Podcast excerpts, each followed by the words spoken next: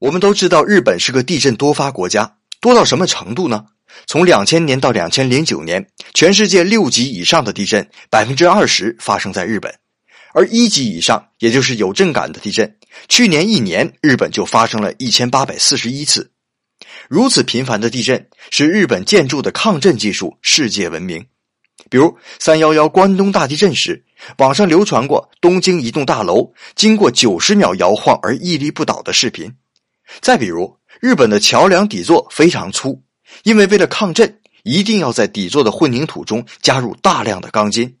而且，日本本身的自然地形是冰河时期才开始堆积的沙土，质地比较松软，所以为了让地基扎得更深，也要加粗加固才行。而正是这几千年来积累的智慧，才在大自然一次又一次的咆哮中存活延续。